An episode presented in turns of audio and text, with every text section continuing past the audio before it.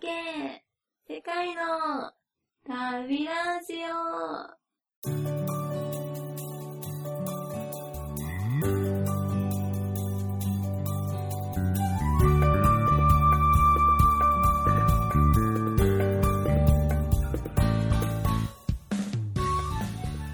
ドブリジェニカクジラミニャザブートゥアイリ。こんにちは。2014年12月17日水曜日のこちらは午前11時10分です。うん日本は今夕方かな？えー、2014年も残りわずかとなりまして実は2014年振り返ってみると本当にいろんなことがあっていろんなことに悩んででようやく私の念願だった海外留学ができている今なんですけども12月だけを考えてももういろんなことがあっていろんなことで悩んでストレスになって でワイワイ楽しんでっていうはちゃめちゃな1ヶ月だったので今日はその12月についてちょこっとお伝えしようと思います。昨日実は、えっと、司法の口述の期末試験が終わって10点満点中9点をいただきましてスペインは5点以上取れるとうん単位が取れるのでスペイン1つ目の単位いただきました。ごちそうさまです。とっても嬉しいです。というのもスペインの交換留学が決まった時に英語圏の留学に行く人でさえ取れて20、30単位ぐらいで全部の単位を取ることはできないよって言われててスペイン語留学だとさらに厳しくなって、まあ、フランス語留学もそうだと思うんですけどフランス語圏の留学に行った人は一体も取れなかった人もいたよって話を聞いてたのでちょっとビクビクしたんですがとりあえず一つ目を取れて今は少しハッピーです。今週あと2つ試験があってその後は、えー、あと1つ試験が1月にあってそれでおしまいになります。そうすると前期こっちの学期で前期なんですけど前期が終わってで2月からまた後期が始まります。じゃあクリスマスは日本と同じく休暇があるので私は少しちょっと旅行に行ってきます。イェイ。実は今週の金曜日から私はアコルーニャっていう同じガリシア地方にあるうんと海岸都市かな？に行こうと思ったんですけどそのちょっと最近友達になった子からなんか僕の町ポンテベドラに来なよって言われて友達のいとこだったんですけどで行ってみようかなってことで 金曜日からポンテベドラってところに行ってきます。初めてなんですけど実はなんか違う都市に行く時にバスで通過したことはあったんですけど実際に自分一人で行くのは初めてなのでワクワクしてます。で12月のうん嫌なったことってか大変だったことはちょっと私、うんと iPad 何回か落としてて画面がちょっとパリパリになってたので直したいなと思ってアップルに修理の依頼をしました。で日本でも同じなんですけどアップルに修理の依頼をするとまず宅配業者が自分の iPad を取りに来るんですねお家に。でその取りに来てもらって大体1週間ぐらいのうちに新しい iPad が自宅に届いてって感じなんですけど私の場合は、うんと、あんまりお家にいないので、そういうのも学校に行ってるので、だいたい、うんと、図書館が終わるくらいまで図書館で勉強してるので、あんまり家にいないので、どうしたらもういいかなと思ったんですけど、宅配会社こっちは USP っていう宅配会社で、お昼の11時、1時、そのぐらいに来るんですけど、思いっきりいないんですよね。でも日本の黒猫ヤマトとか佐川急便と違って何時に来てほしいっていう時間指定ができないので、それがちょっと困りました。で、3回までは来てくれるんですけど、3回来てもらってダメだったら、うんと、オフィスに来てくださいっていう風に書いてあったから、オフィスに行ったんですね。で、ネットでオフィスを調べて、ここだと思ったところに行ったら、ただのマンションで何にもオフィスなくて、困ったなと思って地元のスペイン人のおじさんたちに、どこにあるか知ってる？って聞いたら、あ、これは大きいバス停の近くだよってみんな口揃えて言うので、信じて行ったら、そこにあったのは郵便局。国営の郵便局で、で、あれ郵便局が USP の宅配も一緒にやってるのかなと思って聞いたら、いやー、やってないねってなって、で、郵便局の人が調べてくれて、で、USP のオフィスはそこからもう歩いて40分くらいかかる全然全く違うところで、で、そこに行ってみなっていうことでそこに行きました。そしたら、私が、その、USP のオフィスに行こうとしてたのは土曜日だったんですけど、そのオフィスはあったんですが閉まってました。土日のお休みのオフィスでした。スペインはだいたい平日と土曜日の午前中は営業してるところが、例えば郵便局や図書館、オフィスもそうなんですけど、多いので、もう全然やってると思ったら普通にやってませんでした。なんだろうな。一つの iPad のためにこんなにイライラしなきゃいけないのかって思いました。結局、うんと iPad 受け取りまで2週間ぐらいかかって、で、受け取ることは受け取れたんですけど、うん、大変だったなと思って。もう一回、しかも iPad、あ iPad のために Apple に電話しなきゃいけなかったし、大変だったなしかもなんだろう、オフィスのさ、場所がネットに書いてあるのにさ、その場所に何もないって、な、どういうことってか、誰が書いたのって思いません？なんか、そのため、調べるためのインターネットなのに、間違えた情報があって、それを誰も消さないっていうのが信じられないと思いまし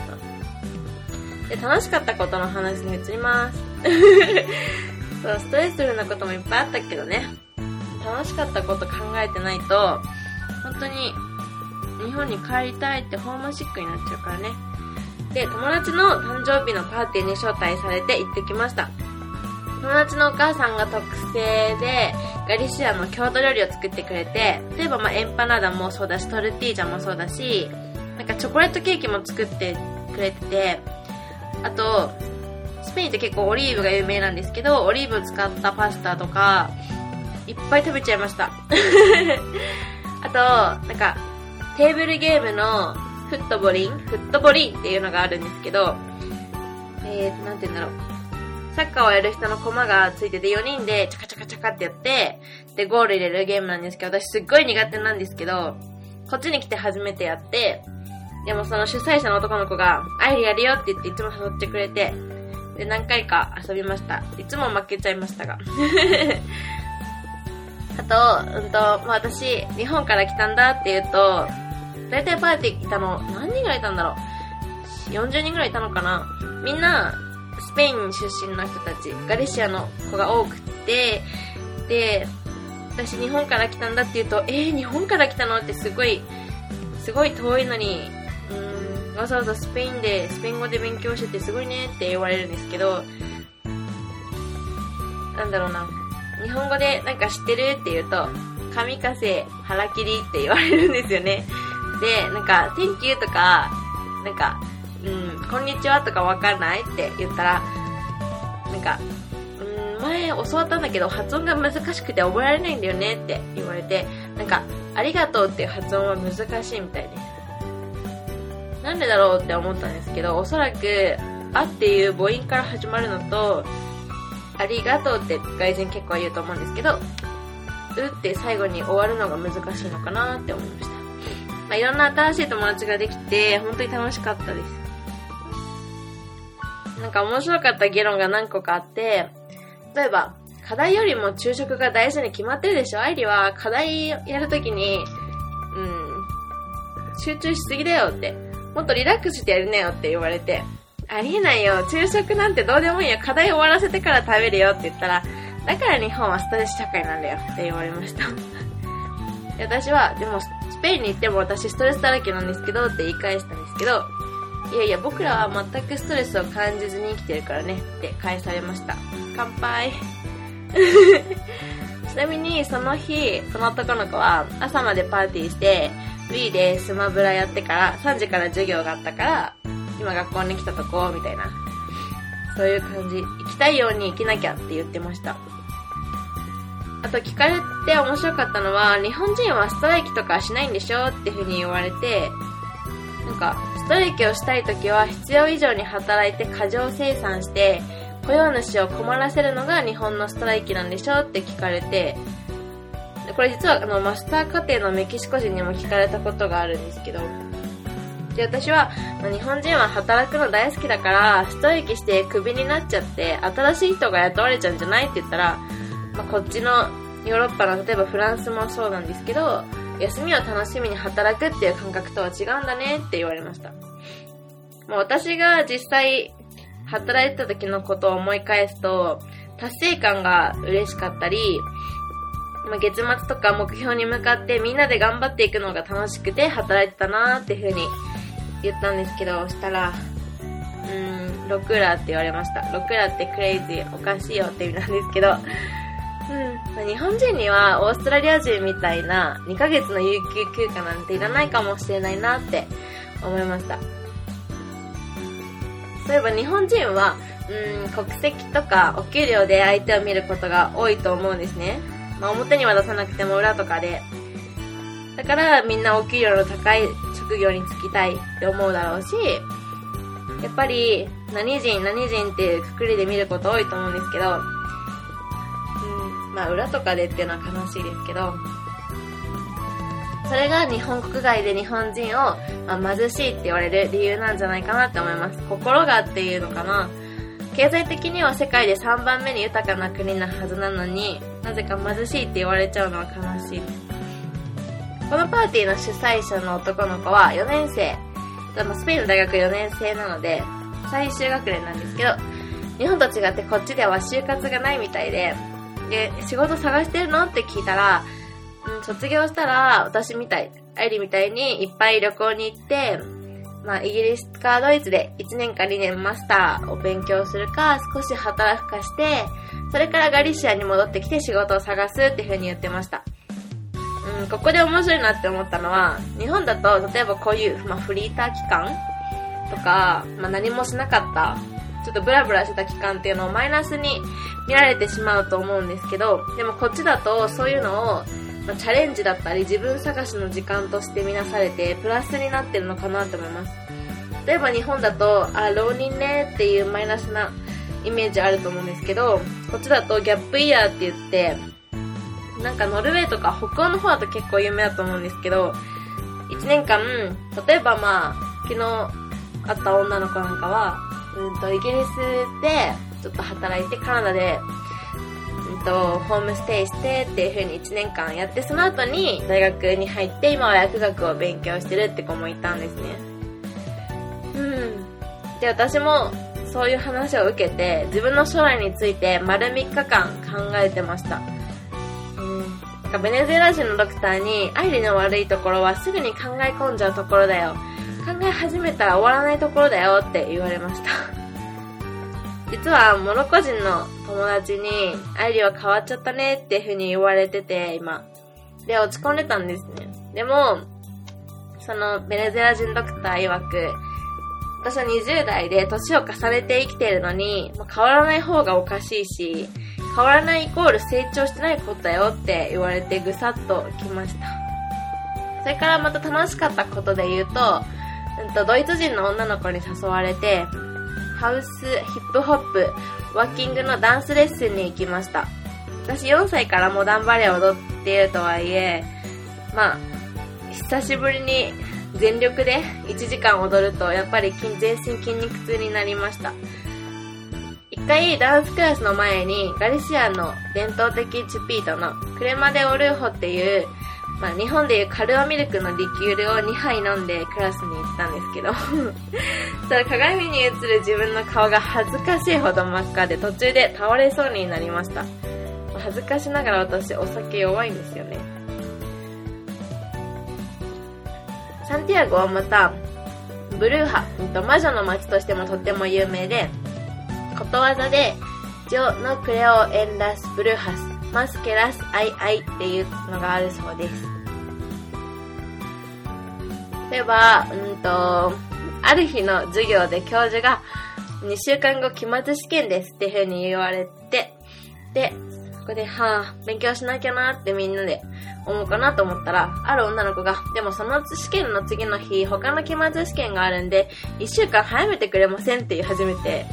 で、他の男の子4人も、僕たちも同じ試験ありますって始めて、で、その7人のクラスで、一応スペイン民主主義における多数決で、試験が1週間後に前倒しされました。私、愛理大丈夫って言われたけど、大丈夫大丈夫って思ったけど、1週間後とかやばいって思って頑張って勉強しました。で、そのびっくりな試験日の宣告？の夜は、メキシコの麻薬戦争で43人の学生が、殺害されてた事件を忘れないものにしようっていうことで、メキシコ人留学生を中心に、うんと有名なキンタナ広場っていう広場に集まって、祈祷、お祈りをしました。メキシコ人にこの話を聞くとみんな政府が麻薬組織と繋がってしまってるから、こういう事件を防ぐことにもとても難しいっていう風に言っていて、メキシコは民主国家じゃないんだっていう風に言ってる人もいました。私がメキシコ大好きだから、なんか力になれればいいなと思うんですけど、まあ、Facebook とかで今かなりメキシコ人がシェアしてるのを見てるので、もしかすると結構知ってる人も多いかなと思うんですけど、日本ではあまり認知されてない事件だと思うので、まあ、ただ、ほぼ無差別な形で43人の大学生が殺されちゃったっていうのは本当に残虐な事件なので、こんなことは二度と起こらなければいいなと本当に心から願います。その集会で同じ科目を取ってるブラジル人の友達に、愛理課題終わった？明日提出だよね？ってふと言われて、何の課題？って思って、私何にもやってなくって、実はヒップホップのクラスのレッスンに行く予定で、ま着替えと靴とか持ってて、ウキウキだったんですけど、家に帰って急いで課題をやりました。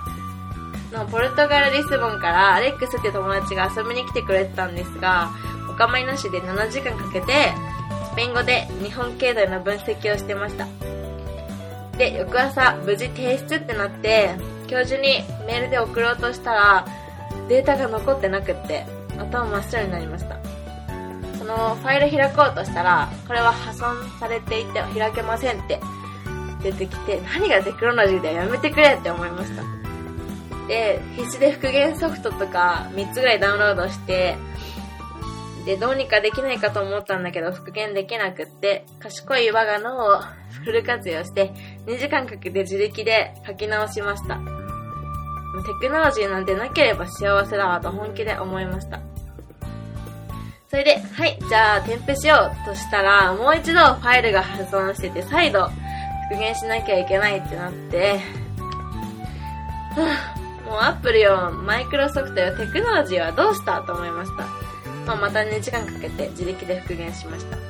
その時アレックスに、まあ、可能であるならばテクノロジーや電子機器なんてない人生が私の夢だっていう風に言ったら、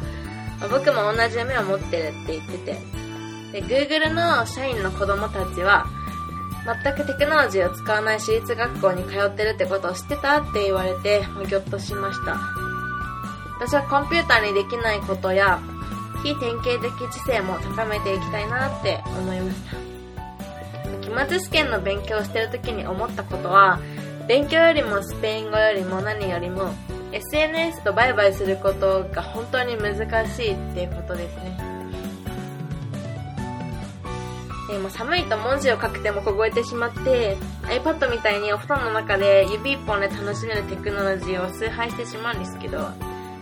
ヨーロッパ住むには寒すぎるんじゃないの？ってラテンの友達に愚痴ったらでもアイリはいつも旅行してるんだからそんな気候なんて気にしなくていいじゃんって言われて で日本の友達から渋谷で初雪やら現在4度やら言われまあ一生現状満足できない理想主義な私にヘキヘキしました。ロシアなんて今すでに氷点下 ?20 度とかの地域もあるぐらいでとっても寒いのに、実はアレックスのおばあちゃんは2週間あちらで過ごしているみたいで、まあ若いなと思いました。おばあちゃんって言ってもとっても若くって、まだ60歳いってないんですけどね。56歳かな。そういえば、日本語を勉強しているスペイン人の男の子から、インターネットで日本語に関するポッドキャストを探しながら、アイリさんのブログを見つかって、すごいと思いました。超面白いよってメッセージをいただいて泣くかと思いました。応援してくれる皆さん、ありがとうございます。で、iTunes の、うんと、ポッドキャストの評価も何件かいただいてて、コメントも何件かいただいてて、ありがとうございます。つけてくれた方。なんかそこ以外でも何か意見とか質問とかこういうことやってほしいっていうのがあったら、うん、私の Facebook でも Twitter でもメールフォームでもいいので、どしどし送ってください。なんかもっとインタラクティブなラジオにしたいなって思うので、何でもお寄せください。例えば、なんだろうな、24-7? えっと、24時間営業がこっちには全然なくって、例えば日本だとなんだろう、まあ、コンビニだったり、カフェもたまに、あとマックとか、吉牛とか、24時間結構あると思うんですけど、こっち全然ないので、夜にちょっと落ち込んじゃったり、外出たいなって時は うん、クラブとか、ディスコテックあとバーしかないので、そういうのが、うん、私あんまり一人で行くのが好きじゃないので、コンビニとか、日本は本当に便利だなと、ホームシックな私です。でももうすぐ私のお母さんがスペインに遊びに来て、で、1週間一緒にスペインの中を旅行するので、とっても楽しみです。それでは、うんと、今日はご挨拶をロシア語でお伝えしました。とっても寒い寒い、寒い寒い寒い、ロシア語でお伝えしました。うん、多分次の更新は1月になると思うので、皆さん良いお年をお迎えください。で、ハッピーメリークリスマスちょっと早いけど。みんなの元に幸せなプレゼントと楽しい毎日が届くといいなと思います。日本語変になっちゃった。はい。じゃあ、スパシーバーバリショエ。ダ、スビダーニャ。バイバイ。